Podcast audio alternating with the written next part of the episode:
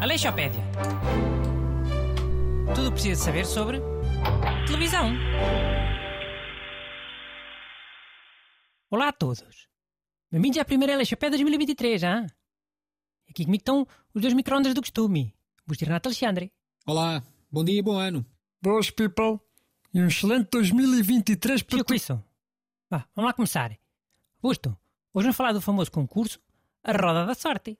Explica aí porquê. Ah, sim, porque faz anos que acabou a versão portuguesa do concurso. A última edição foi para o ar no dia 31 de dezembro de 1992, há 29 anos. Ah, o concurso era apresentado pelo Herman José e tinha ainda o Cândido Mota como voz-off e como assistente a recentemente falecida Ruth Rita. Já. Foi nesse último episódio que o Herman fez aquela cena mítica. Da caçadeira. Ah, sim, exatamente. Ah, nesse último programa da Roda da Sorte, ah, o Herman José levou uma caçadeira e, e- e- pronto, divertiu-se a disparar contra uma monta de prémios. Mas não era a monta de prémios do programa. Era uma monta de prémios com coisas que já não funcionavam. Não tinham serventia. Sim, mas mesmo assim deu polémica. Claro. Muita gente que viu e pensou logo: Ei, um país em crise e este gajo na televisão a destruir eletrodomésticos. Podiam ajudar tanta gente. Mas nessa altura já estávamos em crise. Portugal é? Quando é que nós estivemos em crise? Desde 1143. Deve ter sido duas ou três vezes só. Mas, eh, bem, falando mais em geral sobre o concurso Roda da Sorte, eh, o original é norte-americano e existe desde 1975. Tendo Sim, está vai- bem, obrigado pela sua participação. Hein? As pessoas querem é ouvir coisas sobre a roda da sorte do, do Herman aos tiros, com a caçadeira. Não é essa americana. Eu não é Renato. Já. Isso para mim é boa da óbvias. Olha aqui esta curiosidade. Nesse programa, quem passou à final foi a, a- a concorrente Patrícia, de apenas 18 anos, estudante. Pelo caminho ficaram também estudantes Bruno e Teresa, que também receberam prémios. Sabem quais é que foram? Não me lembro.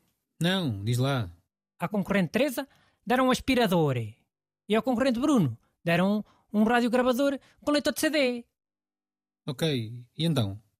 Renato, achas bem? Para a gaja vai um aspirador e para o gajo vai um, um rádio todo moderno? Ixi, nem tinha reparado. Vai mal onde?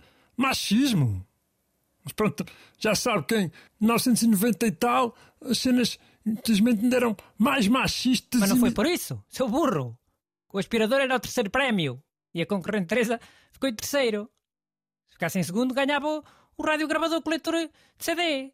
E o gajo ganhava o aspirador. Ah, de certeza. Sim, de certeza. Quer dizer, acho eu. Se calhar faziam machismo e trocavam. Sei lá.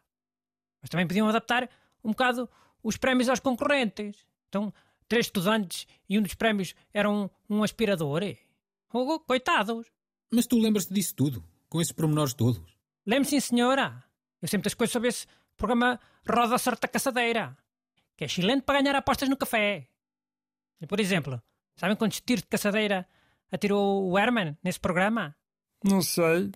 10? É. Foram 16. E querem saber em quê? Por ordem. Já, já, já agora curtia saber.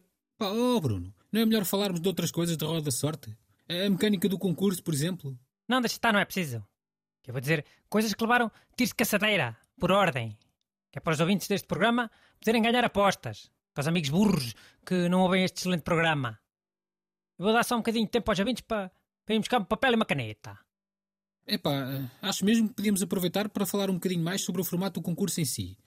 Basicamente era para adivinhar... Ok, fra- vou começar a dizer. 16 tiros do Herman naquele roda da sorte. Por ordem.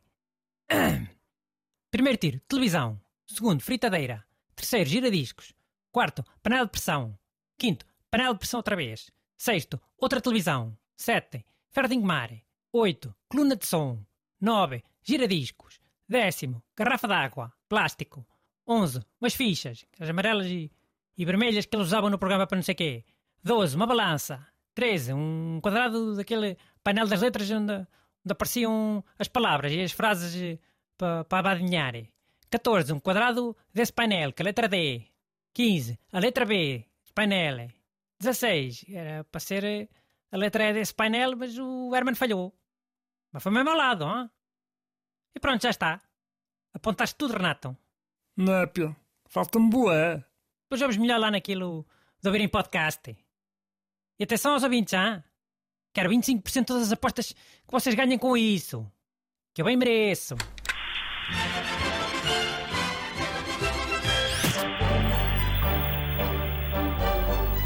Aleixopédia. Tudo o que precisa saber sobre televisão.